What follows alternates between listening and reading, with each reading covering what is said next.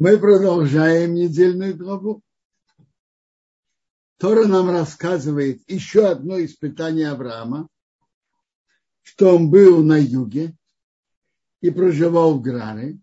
Авраам, он говорил про Сару, что это его сестра, а Вимеле взял ее, никого не спрашивал. Бог показался во сне, как Авимелеху во сне ночи и сказал, ты умрешь, и от той женщины, которую ты взял, она замужем. А Вимелах не приблизился к ней. Он сказал, Бог, народ, гам, когда он садик, ты тоже убиваешь. Я же царь. И от меня зависит жизнь всего народа. Ведь э, поэтому он называет э, народ. Он ответственен за весь народ. Если он погибнет, это э, удар по всему народу. Он, он мне сказал, это моя сестра, и она сказала, что это мой брат. Простодушие сердца и чистотой рукой я это делал. Сказал ему Бог во сне. Я тоже зна, знал, что простодушие сердца это сделал. Интересно. Простодушие сердца, да. А он же сказал чистотой рук. Это Бог ему не сказал. Я, я только закончу предложение. Я тоже знал, простодушие сердце это сделал, и я воздержал я тебя, чтобы ты согрешил передо мной, поэтому я не дал тебе дотронуться до нее. Простодушие сердца есть, чистоты рук нет. Почему? Когда приходит гость, о чем беседует с гостем? Что вам подать поесть? Где бы вам хорошо, чтобы нашли квартиру? А какое твое дело спрашивать, это твоя жена или сестра? Так себя не ведут. И видите, правила поведения тут устанавливает очень много. Это значит, что мы не можем сказать, что Авимелах полностью не виноват. Что ты идешь спрашивать, жена-сестра? Какое твое дело? Приехал человек, спроси, чем ему помочь, что делать. А, а какое твое дело же сестра-жена? А теперь, говорит, продолжаю, читаю Тору дальше, верни жену этого человека, он пророк. Раз он пророк, он будет знать, что ты до нее не дотронулся. И молись за него, и будешь жить. А если ты не возвращаешь, чтобы ты знал, что умереть умрешь ты и все, что у тебя. Авимелех проснулся рано утром, позвал всех своих рабов, и они очень испугались.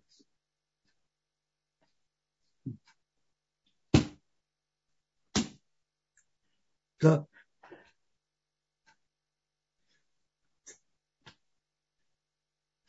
Авимелех дал подарки Аврааму, вернул ему жену,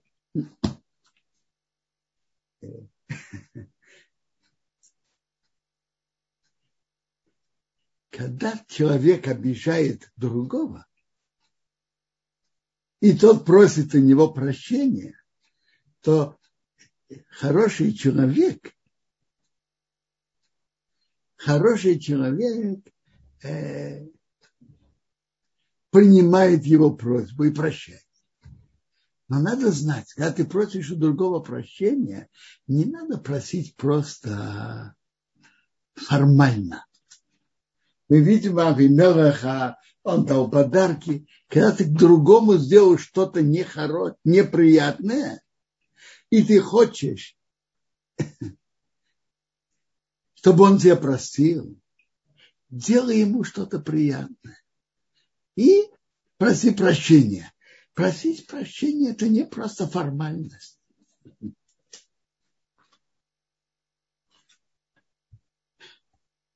И написано, кто просит, просит прощения, надо ему простить. И так Авраам сделал. И он не только простил, он за него молился. Написано, что он будет за тебя молиться, будешь жить. Он молился, и Бог вылечил Авимераха, жену их, служанок, и они родили. Потому что Бог задержал все матки в доме Авимелаха из-за Сары, жены Авраама.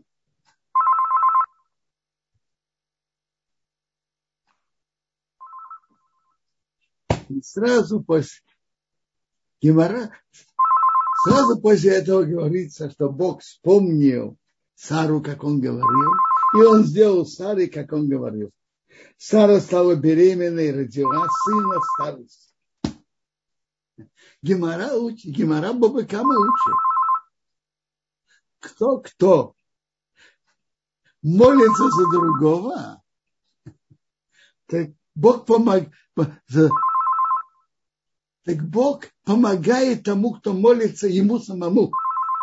Он просил, чтобы раскрылась матки у Авимелаха и его семьи.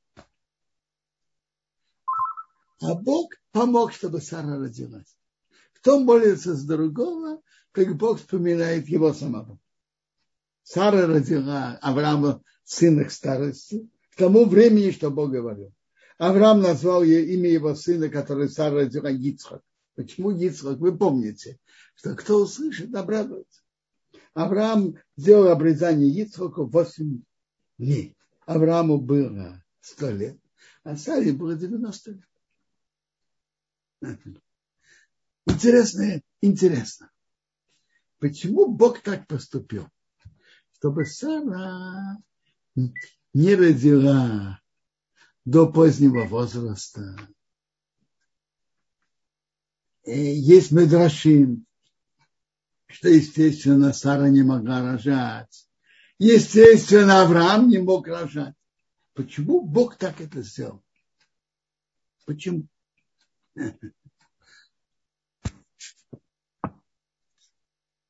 Бог изначально так это сделал, чтобы показать, что самое начало еврейского народа, рождение Ицхака у Авраама и Сары, было неестественным образом. Естественно, Авраам не мог рожать, Сара не могла рожать.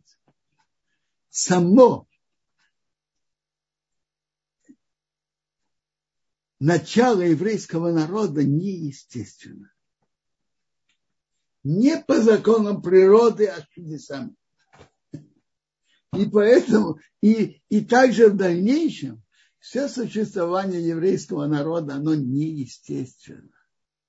Как, его не, как и появление еврейского народа неестественно. Рождение Ицхока было неестественно.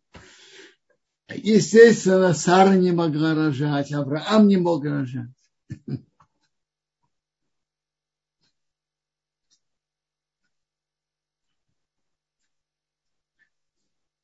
Тора нам рассказывает, что было дальше. Как сын вырос. И потом Сара увидела сына Хагар и египтянки, которая родила Аврааму, играется. Что значит играется? Можно понять по-разному. Можно понять, играется. Развод. Можно понять убийство. Можно понять, как, скажем, бросает стрелы на Ицхака. И как он играет, я играю.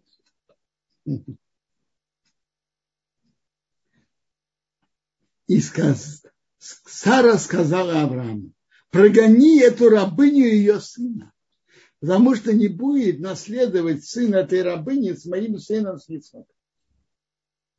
И Аврааму это было очень плохо в глазах Авраама про сына. Простому пшату было плохо, что Сара говорит прогнать его. Можно сказать, что Авраам переживал, что, что Ишмаил, который от него родился, ведет себя плохо. А в чем таки был спор между Авраамом и Сарой? Авраам считал, что Сара считала, что Ишмаила надо выгнать, а Сара, а Авраам считал, надо его оставить.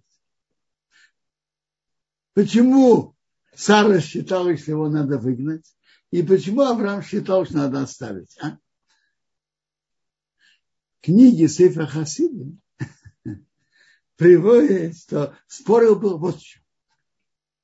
Пока Ишмаил оставался дома, для Ишмаила было очень положительно, что он был дома, в духовном плане. И это была точка зрения Авраама, надо его оставить. Точка зрения Сары была, может, так и для Ишмаила это положительно и хорошо, а на Ицхока это влияет плохо. И поэтому он, она считала Сара, что из-за Ицхака надо выгнать Ишмаила, потому что он мешает духовному, духовному росту Ицхака. И то есть вопрос был, что важнее? Духовный уровень Ишмаила или духовный рост Ицхака? Это был спор между Авраамом и Сарой. Авраам считал, надо его оставить из-за его, из-за Ишмаила, его духовного уровня. А, а Сара считала, надо его выгнать, чтобы это ради Ицхака. Уровне, духовном уровне Ицхака. Ну, что Бог решил? Сказал Бог Аврааму, чтобы не было плохо в твоих глазах про мальчика и по твою рабыню все, что скажет тебе Сара, слушай в ее голосе, потому что Ицхок будет названо тебе потомство. Основное твое потомство – это Ицхок. И в этом будет будущее. Из Ицхака выйдет великий еврейский народ. И поэтому самое важное и центральное – это духовный уровень Ицхака. Потому что в Ицхаке будет названо твое потомство. И поэтому самое главное – уровень Ицхака. Наши мудрецы говорят, что Сара была выше Авраама пророчества. Но также сына рабыни я сделаю народом. Это же все-таки твое потомство. Тоже сделал его народом. Авраам встал утром, дал хлеб и э, крудюк с водой, дал Агару, положил на плечо и ребенка и отослал ее. И отослал ее. Она пошла и заблудилась, заблудилась в пустыне Бершова. Воды кончились, она бросила мальчика Ишмаила под одним из э, кустов. И она пошла, села подальше,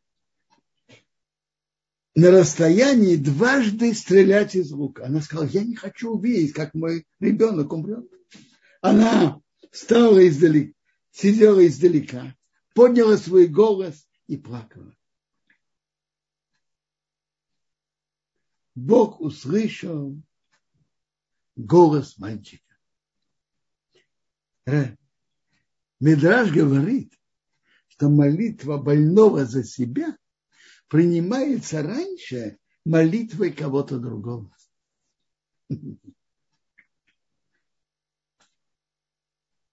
Мальчик Ишмаил за себя молился Богу.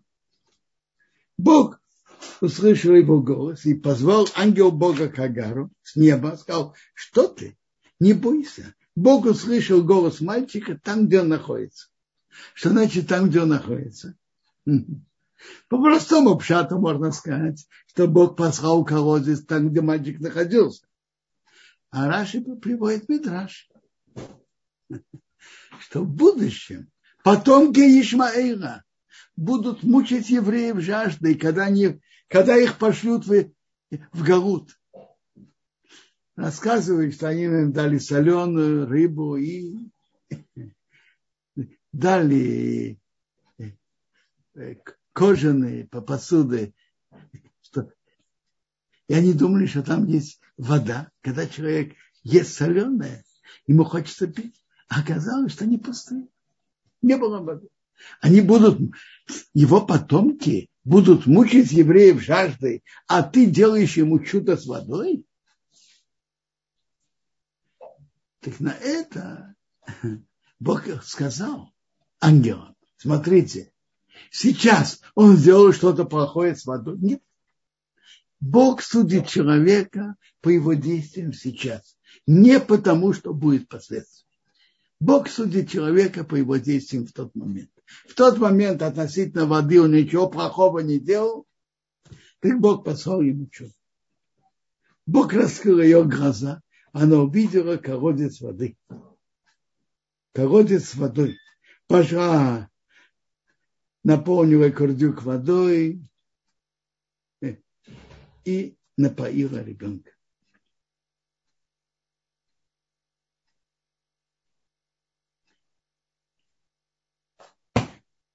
Бог был с мальчиком, он вырос, сидел в пустыне и стрелял из лука. Он сидел в пустыне по парам. Мама ему взяла жену из, Еги, из Египта, потому что она сама была египтянка. Тора нам рассказывает про, про жизнь Ишмаила и как Бог ему помог.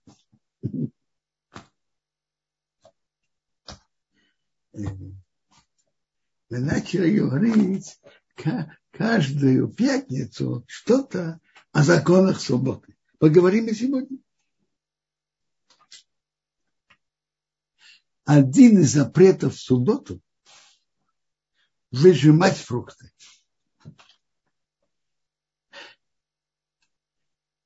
Это, э, это работа производная от работы молодьбы. Молодьбе он разделяет зерно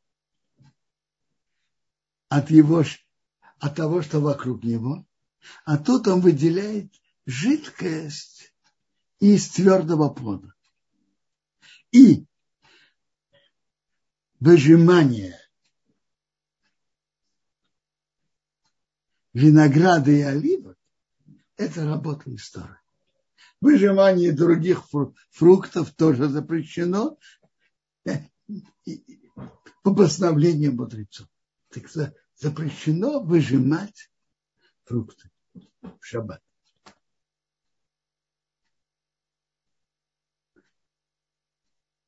Допустим, направ...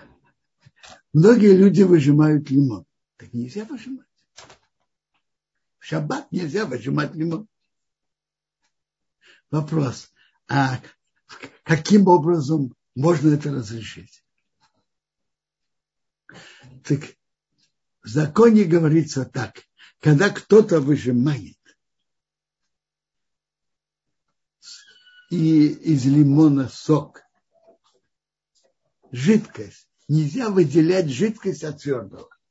А если человек выжимает сок из лимона, например, на сахар, или салат овощей, можно. Но это только именно, когда он выжимает прямо в салат овощей или на сахар. И лимонный сок впитывается там в сахаре но в салат он входит.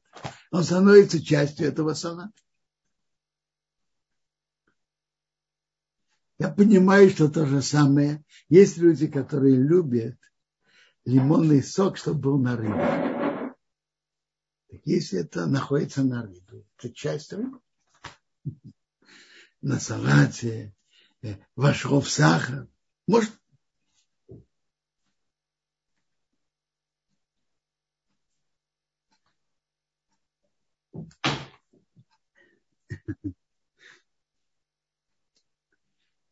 Перейдем к еще важной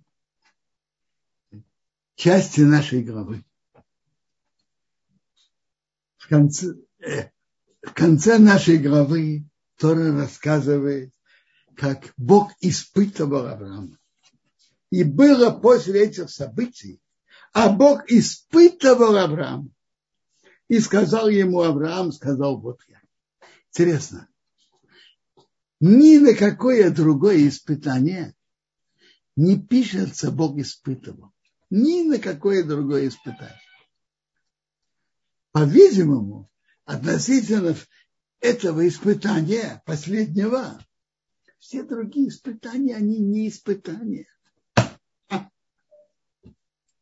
Он сказал, Бог, возьми твоего сына единственного, которого ты любишь, Ицхок, иди себе в землю моря, принеси его там жертву всесожжения на одной из гор, которые я тебе скажу.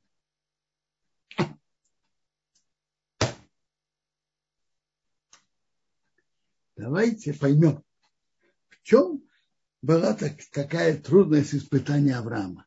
Ведь Авраам сам был готов отдать свою жизнь за веру в единого Бога. Когда Немрод, ему, его потребовал Авраама поклониться идолу, что Авраам, Авраам отказался. Немрод сказал, я тебя брошу в огонь.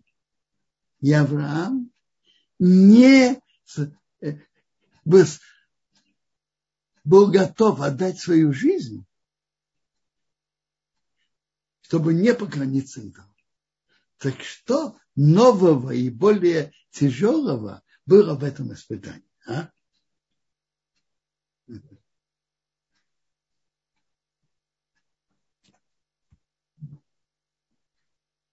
Говорят несколько сторон. Смотрите. А Авраама же была цель, чтобы было продолжение его пути то, что он влиял на людей э, через тех людей, на которых он влиял, неизвестно продолжение, э, продолжение на долгие годы. Он влиял, может быть, еще поколение, еще поколение, а потом это пропало. Авраам хотел, чтобы от него вышел народ, который будет идти в связи с Богом. И это должно было быть от Ицхака.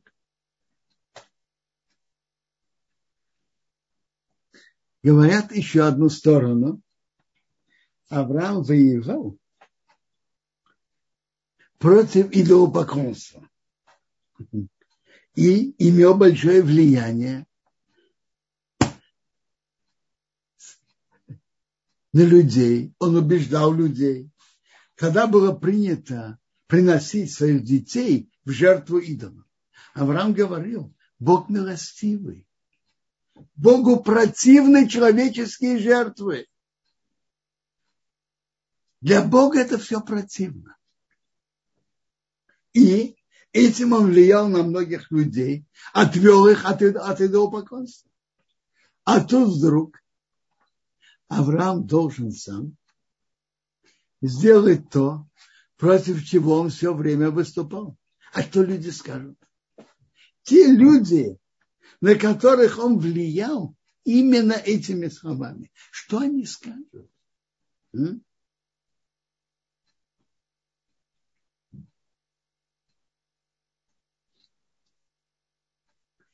Есть еще одна сторона испытания. Ведь было прямое обещание Богу в конце прошлой главы, что в Ицхоке будет названо твое потомство. А тут Бог говорит, принеси его в жертву. А? Противоречие тому, что Бог ему сказал? Да. Ну, почему Авраам не спросил Бога, как это сочетается с тем, что ты мне сказал? А? Авраам прекрасно помнил и понял, что это противоречие. Но он ничего не спросил. А почему? Когда Бог дает указания, если он бы спросил, что бы это значило? Это как бы как желание выкрутиться от того, что Бог ему приказал. Вы, выкрутиться от приказа Бога. А это плохо. Медраж рассказывает, что потом когда Бог послал ангела, и ангел сказал, не протягивай руки к мальчику и не делай ему ничего. Тогда Авраам спросил Бога, у меня есть вопрос, э, противоречие. Тут ты сказал, в Ицхуке будет названо твое потомство. Затем было, ты мне сказал, принеси его, вознеси его на гору Мария. А теперь приходит ангел и говорит от, от имени Бога. Он знал, что это от имени Бога. Не протягивай руки к мальчику. Как все это сочетается? Противоречие. Он спросил. Это уже после того, как он прошел испытание, он спросил, что это означает. И Бог ему сказал, я тебе сказал, вознеси его. Я не сказал, чтобы ты его жег. Ты вознес, поднял, теперь распускай. Но, по, но это было, было из, из трудностей испытания Авраама. А вообще-то в чем смысл испытания? Я бы хотел, во-первых, определение испытания. Что такое испытание? Бог знает, что человек сделает. Бог знает будущее, знает. Что значит Бог испытал? Рамбан определяет это так. До испытания у Авраама была готовность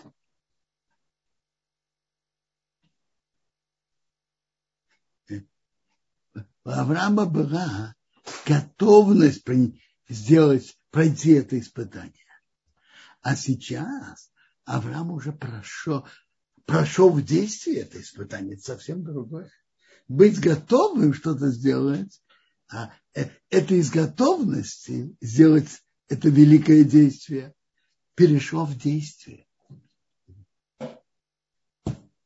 Есть интересный медраж, который говорит об испытаниях. Давайте почитаем.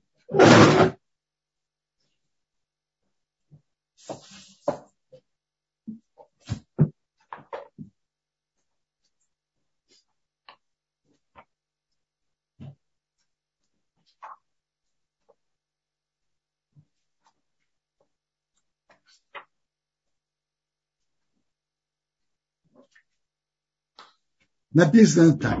Бог испытывал Авраама.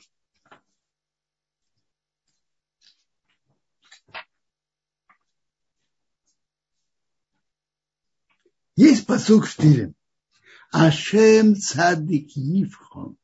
Бог испытывает цадика. А Раша негодяя в хомос, кто любит грабеж, сонно навший. Душа Бог ненавидит его. Бог испытывает цадика. Говорит, то есть это Тилим говорит, Бог испытывает цадыка, а Раша Бог не, ненавидит. Говорит Рабьейнос, тот, кто обрабатывает лен, когда лен нехороший, он не ударяет по нему, как не ударяет по нему, потому что он лопается.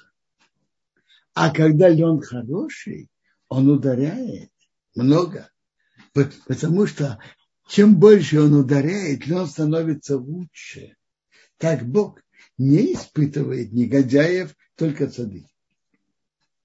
Почему не испытывает негодяев? Они не выдерживают испытаний. А кого он испытывает цадыки? Бог испытывает цадыки. А. То есть сравнение, как кто обрабатывает лен. Когда лен хороший, он ударяет по нему, или он становится еще лучше. А когда лен слабый, он не ударяет по нему, а лопнет. Тот же Рабьейнес говорит другое сравнение. Говорит Рабьейнес, горшечник, когда он проверяет в печке горшки, он не проверяет слабые горшки. Почему? Он, он ударит по ним, они лопнут. А какие он ударяет и показывает хорошие горшки. Он ударяет несколько раз. Он не, они не ломаются. Как Бог не испытывает Рушаим, но цадыки. Написано, Бог испытывает цадыки.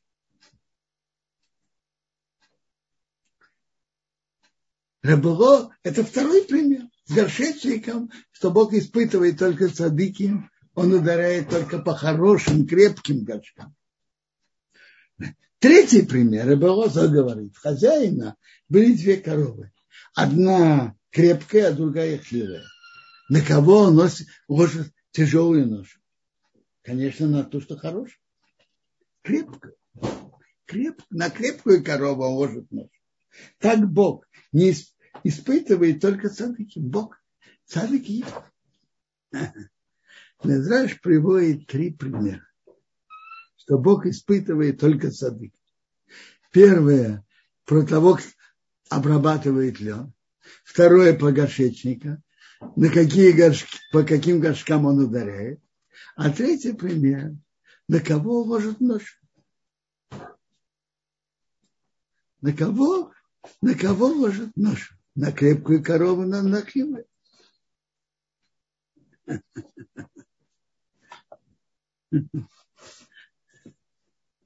На крепко. В чем содержание этих трех примеров и какая, какая между ними, как, какая разница между ними? Для чего Медраж приводит эти три примера? А? Ведь вы, вывод тот же. Бог, Бог испытывает садыка, а не Раша. Мне кажется, что тут можно сказать,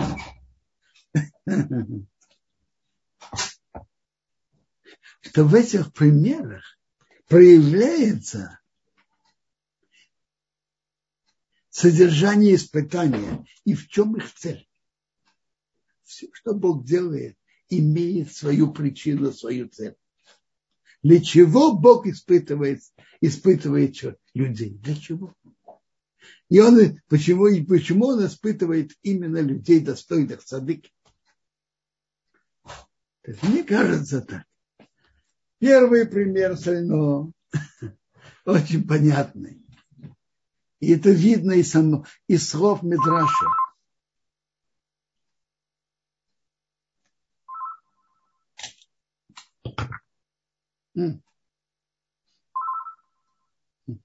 Видно из слов Медраша. Э,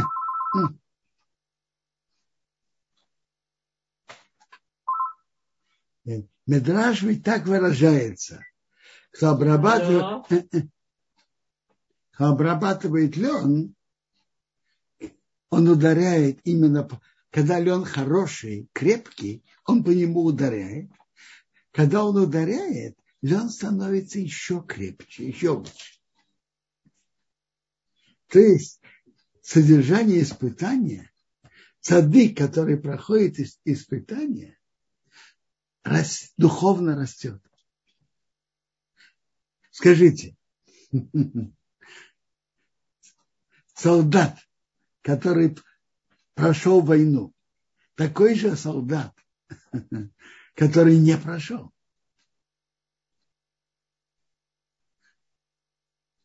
Другой солдат. То же самое. Садык до испытаний и после испытаний. Другой, совсем другой уровень. Сады, который проходит испытания, его уровень растет. И с каждым испытанием, которое он проходит, его уровень растет больше и больше.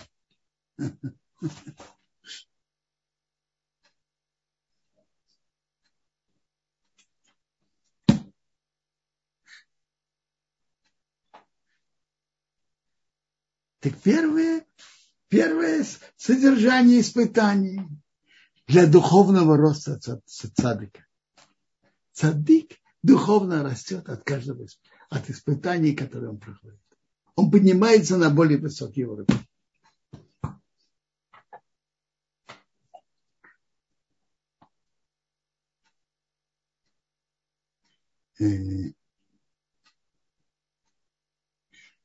Второй пример про горшечника очень просто. Для чего горшечник, горшечник готовит свои горшки, производит? Для чего? Чтобы продавать. Так э, он показывает покупателям, смотри, какие горшки у меня хорошие. И он ударяет именно по крепким горшкам. Показать, какие горшки, какие хорошие горшки я произвожу.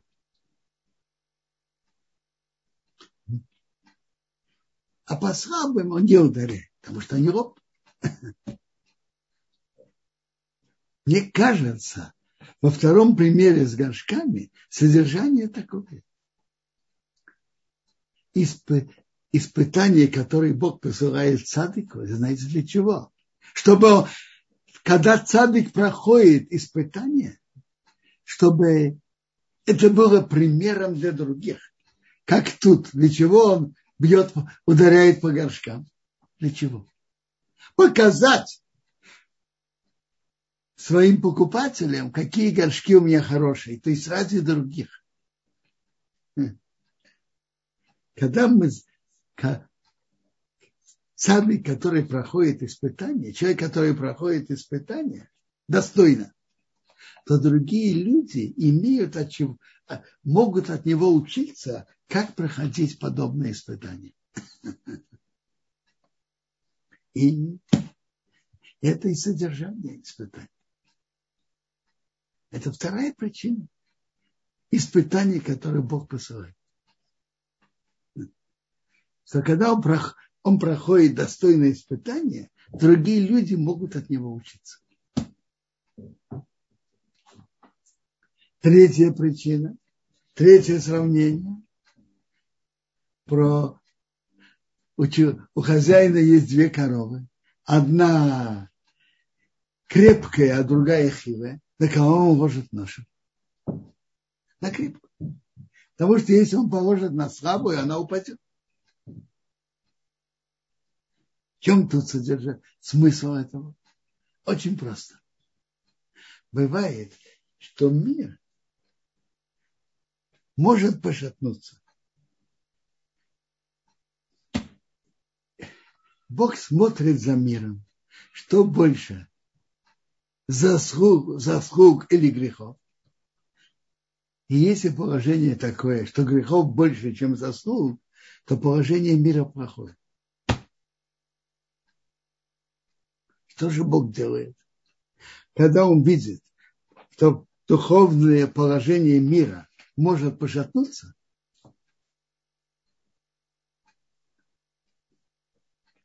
и заслуг мало, надо срочно спасти мир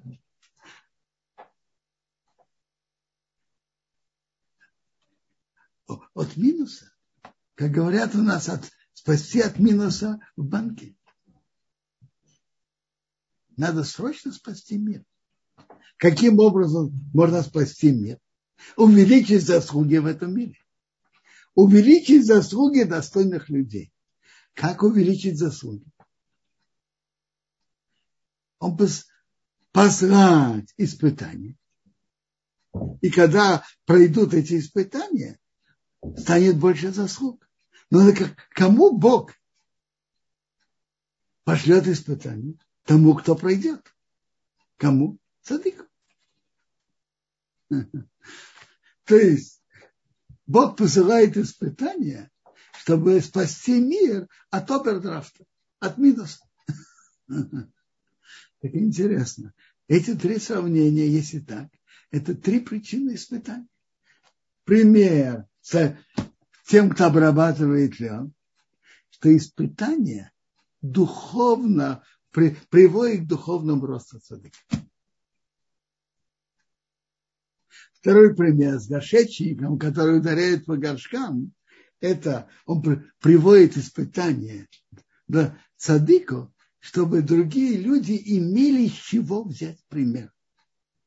А третий пример с двумя коровами, на кого наложить ношу, это пример, что мир находится в опасности образа, в опасности минуса. Чтобы не привести наказание на мир, Бог должен срочно увеличить заслуги. И для спасения мира он посылает достойному человеку цадыку испытание. И когда он это проходит достойно, так э, есть больше заслуг в мире. И мир спасся от овердрафта, от минуса.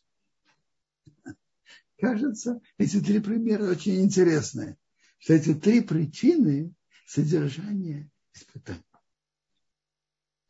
Смотрите, человек, которого приходит испытание, он не знает почему. Приходит, надо это делать.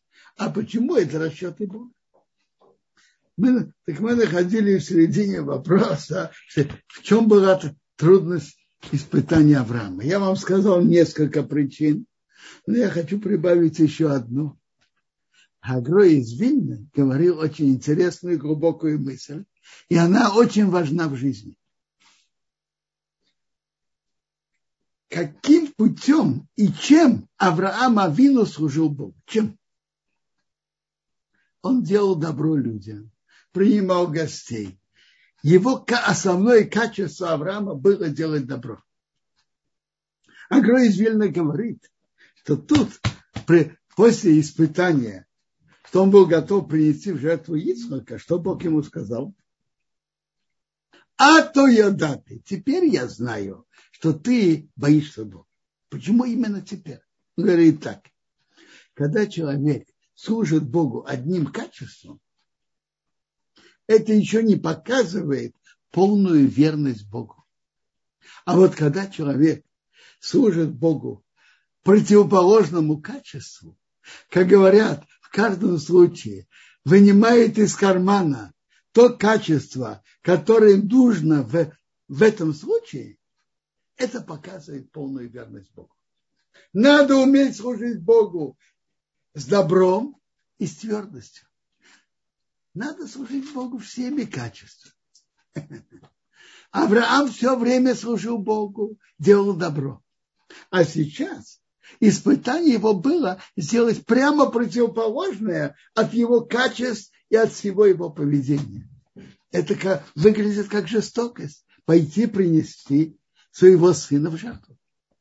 А настоящее, глубочайшее испытание – это когда человек действует против своих привычек. И это, это настоящее испытание. Когда человек действует против его привычек жизни. Потому что в этом случае то, что Бог мне велел сделать, я должен сделать именно это. И когда человек умеет служить Богу разными противоположными качествами, это настоящее полноценное служение Богу.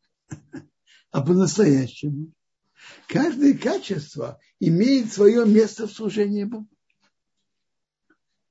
Понятно, что качеством доброты нам нужно пользоваться больше, а качеством твердости меньше случаев. Но каждое качество имеет свое место в служении Богу. И испытание Авраама было величайшим из всех испытаний. И Бог после этого испытания, он сказал,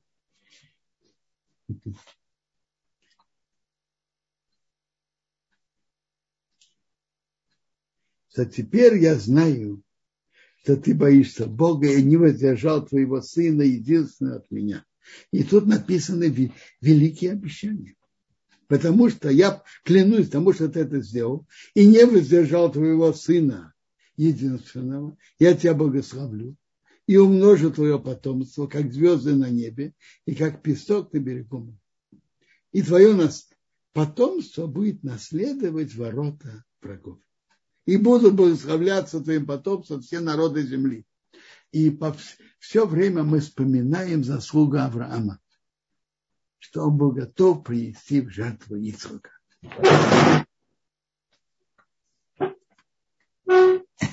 Это, из, это величайшая заслуга, которая вспоминает и всему еврейскому народу.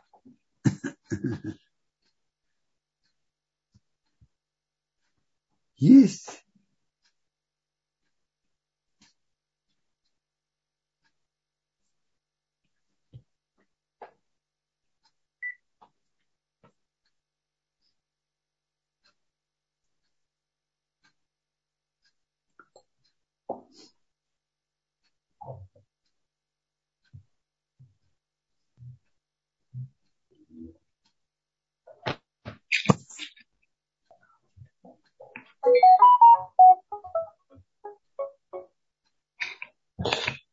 Бенсион.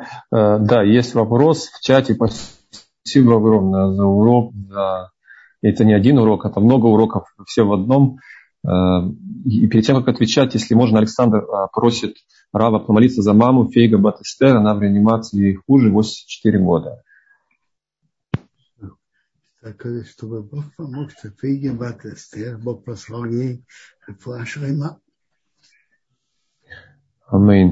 А, спасибо, Раф. А, тут вопрос такой э, из чата Ютуба. Зачем Тора два раза приводит слова гостя о его втором посещении, когда будет сын у Авраама через год? Но самого визита как такового Тора не упоминает. Смотрите, Раша говорит, что не имеется в виду визит ангела, а имеется в виду, что Бог будет говорить с Авраамом через год. И, по-видимому, Бог с ним говорил. Он же был пророком, и Бог с ним говорил. Спасибо. А, Шифра тут задает вопрос. А получается, что когда у меня нет проблем, я должна начать волноваться? Мне кажется, мне кажется, что как раз вам нечего волноваться. Во-первых, у вас достаточно проблем. И во-вторых, мы знаем расчеты Бога. Человек не должен искать испытания. Испытания, которые Бог ему посылает, он, до, он должен стараться пройти хорошо. Искать испытания мы не должны. И это написано прямо про Давида. Гимарав Санедан рассказывает, как он просил испытания. И когда он просил, он это не прошел как надо. И потом э, он об этом сожалел. Ой, как, если бы я не просил, как было бы лучше. Испытания, которые Бог посылает, надо пройти хорошо. А просить испытаний не надо.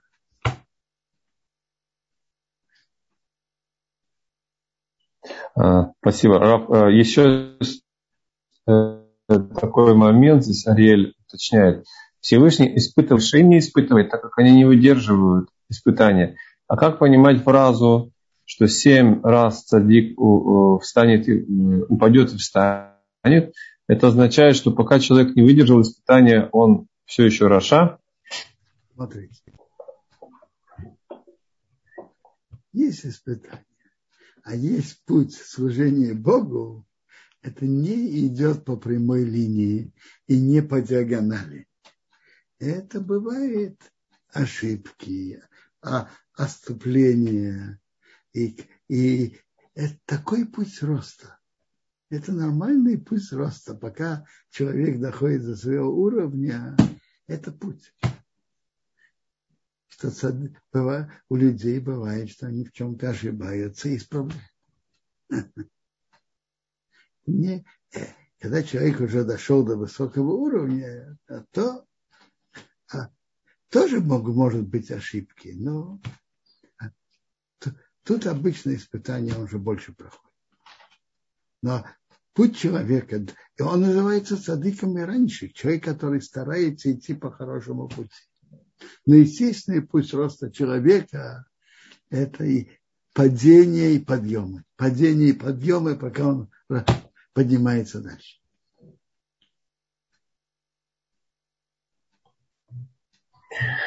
Спасибо большое. Раф а, Малка уточняет, как сам Ицхак воспринял свою жертву? Сам Ицхак э, услышал это. Интересно, в тексте принесение в жертву Ицхака, в тексте принесения, в, те, в тексте Торы написано так. Ицхак спросил Авраама, сказал, папа, когда мой сын, э, тут огонь, тут дрова, а где барашек для жертвоприношения?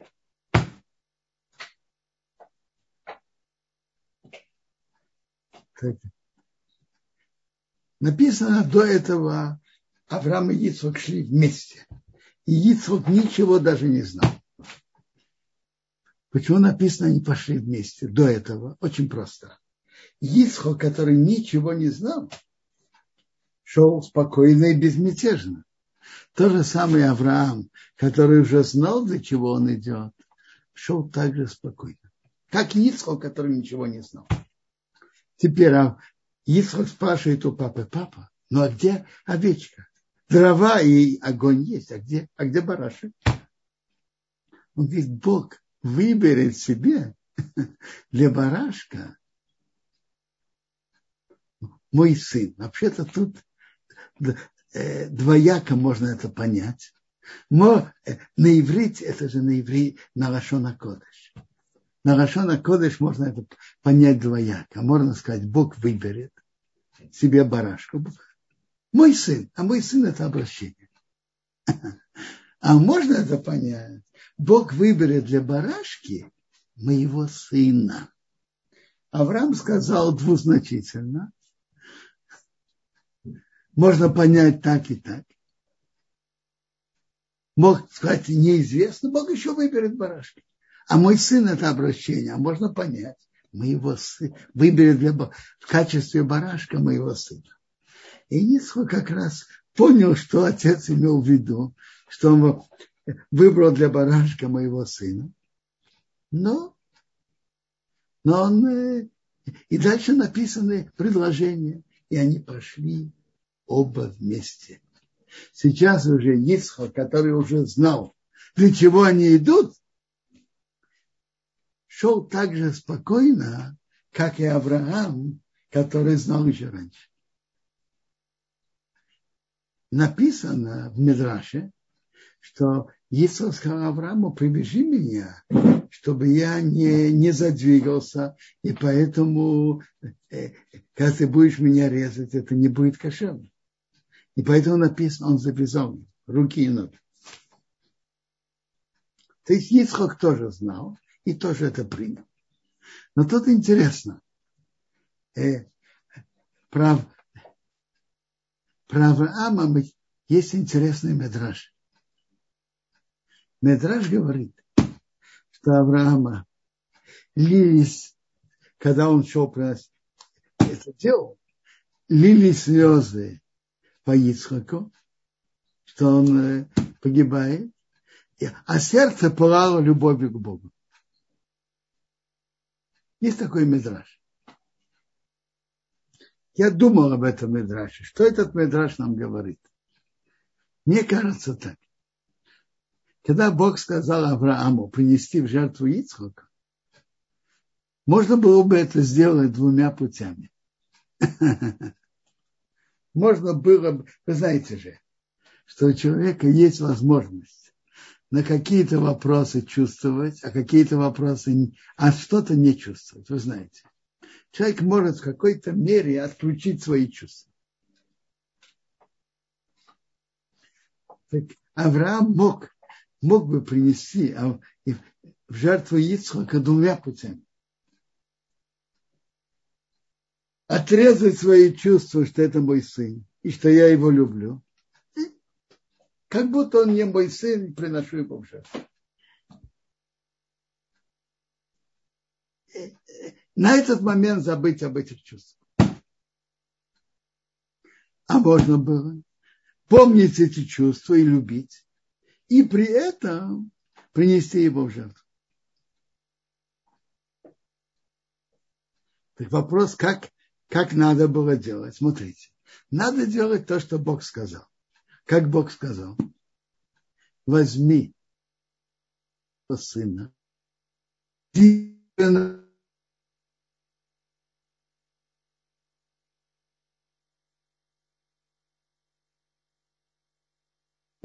и знай, что ты его любишь, и при этом принеси его в жертву. И мне, мне кажется, это то, что Медраж подчеркивает. С одной стороны, у него были слезы по Ицхаку. Он испытывал в полной, полной мере любовь к Ицхаку. И жаль его потерять. А с другой стороны, сердце пылало любовью к Богу. Вместе с этим он с радостью и к любовью к Богу выполнил, выпол, шел выполнять указ, приказ Бога.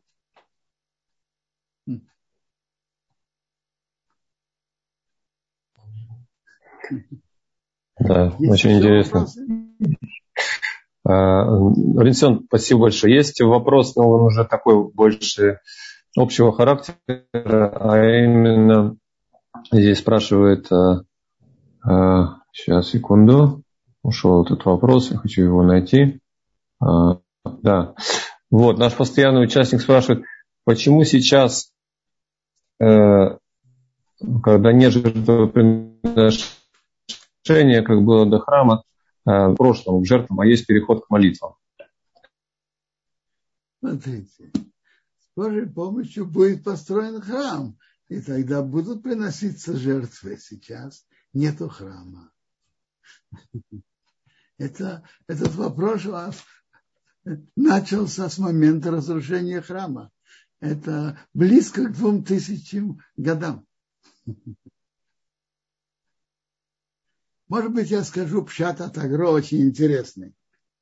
Медраж говорит про приводит на рассказ о жертвоприношении Ицхака по суку пророку Ашея. Ехаейну Меемаим, что он дал жить от двух дней. На третий день он поставит и мы будем жить перед ним. Говорит Агрона это так. Как известно, плата за мецву в этом мире нет. Потому что каждая мецва так велика, что в этом мире нету чем заплатить еврею за мецву, которую он делает. Это, раз говорят на это сравнение, кто-то приходит в банк с чеком на 5 миллиардов долларов. Говорит ему, и он просит это обналичить. Говорят ему банки, да, но у нас нет столько. Нету. Так Агро говорит, что, этот, что а, а, Авраам ведь принес несколько в жертву когда? На третий день мы, мы будем жить от этих двух дней. В третий день он нас поднимет, и мы будем жить перед ним. Агро говорит так. За саму мецву, что Авраам сделал на третий день, само принесение, готовность принести в жертву, это в будущем мире будет отплачено.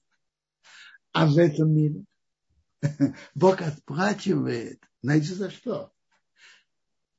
за подготовку к мецве, за радость мецвы. То есть, другими словами, то, что Авраам делал первые два дня, это дают, платят в этом мире. А, а то, а за, за подготовку к мецве, за радость к мецве. Между прочим, Авраам встал рано утром. Как написано, он встал рано утром. Что человек делает рано утром? То, что он любит делать. То, что человек любит делать, он встает рано утром.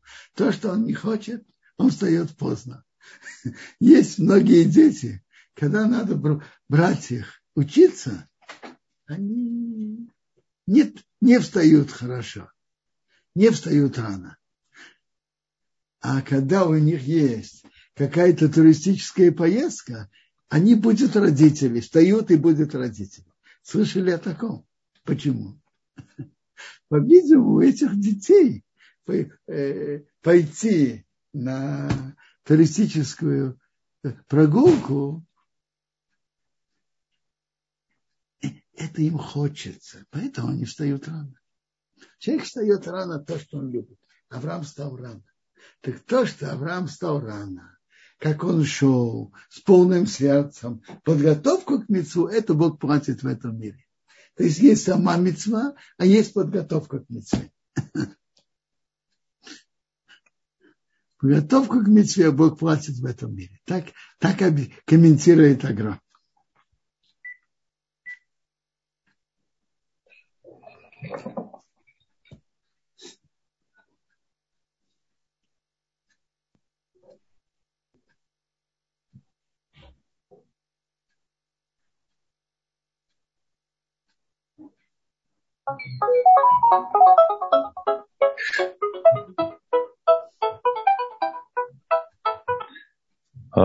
Робинсон? Да. Э, э, я... вопросы? Да. Есть вот вопрос здесь э, прислали.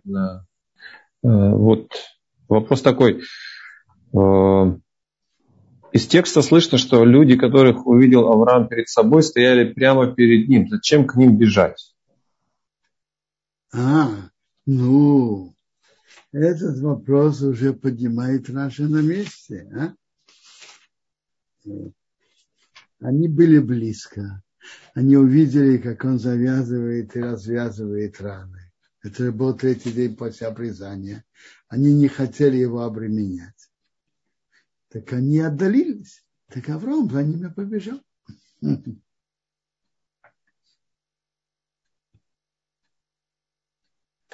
И еще вопрос такой, спасибо, э, вопрос такой, обычно, когда Тора выражается, она пишет имя Всевышнего сразу же после глагола. Например, обратился Всевышний к кому-то. А почему здесь не так? Здесь в самом начале, да, в первом посуке. Э, Ваира и лав Ашем Бейланым Ламре э, Веу Яшев Петахуэль Кихо моем.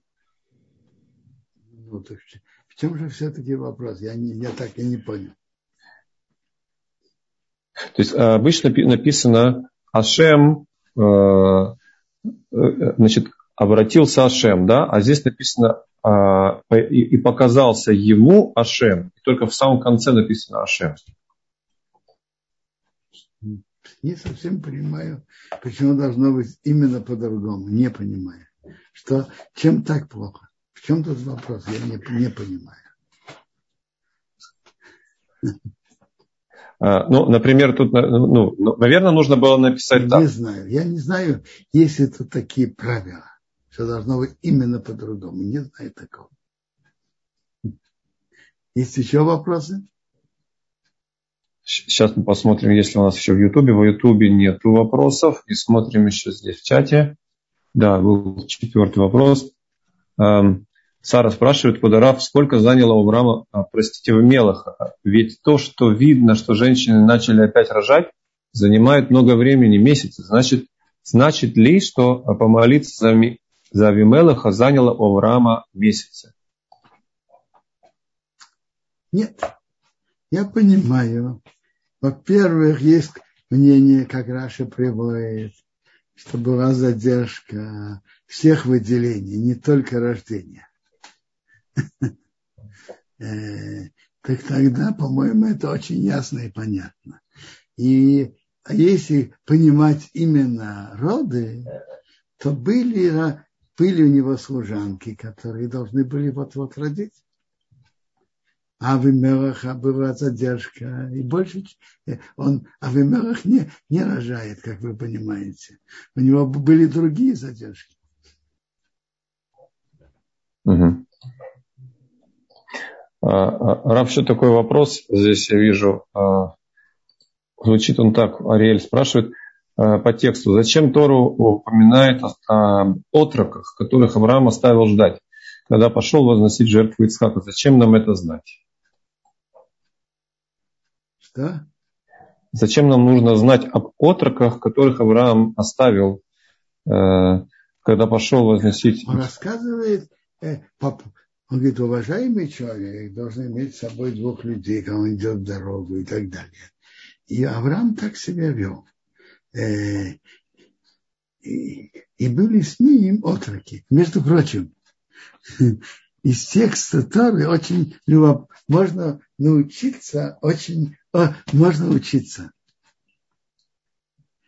когда он попрощался с отроками и пошел приносить Ицхака в жертву, что он сказал им? Останьтесь тут вместе со слом, а я с, от, с, отро, с мальчиком, то есть с Ицхаком, с парнем пойду, мы поклонимся и вернемся к вам.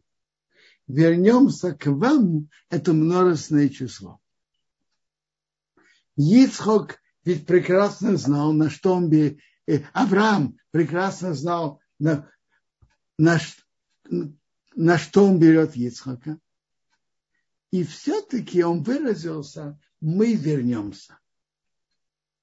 Уста наши имеют могучую силу. И всегда надо говорить на хорошее. Мы, мы поклонимся и вернемся к вам. И так и вышло. Говорить надо только на хорошее. Это Гемора говорит. Я помню, папа зацал это часто подчеркивал. Гемора говорит о великой силе наших уст. Говорить на хорошее, не говорить на плохое. Уста наши имеют большое влияние и могучие силы.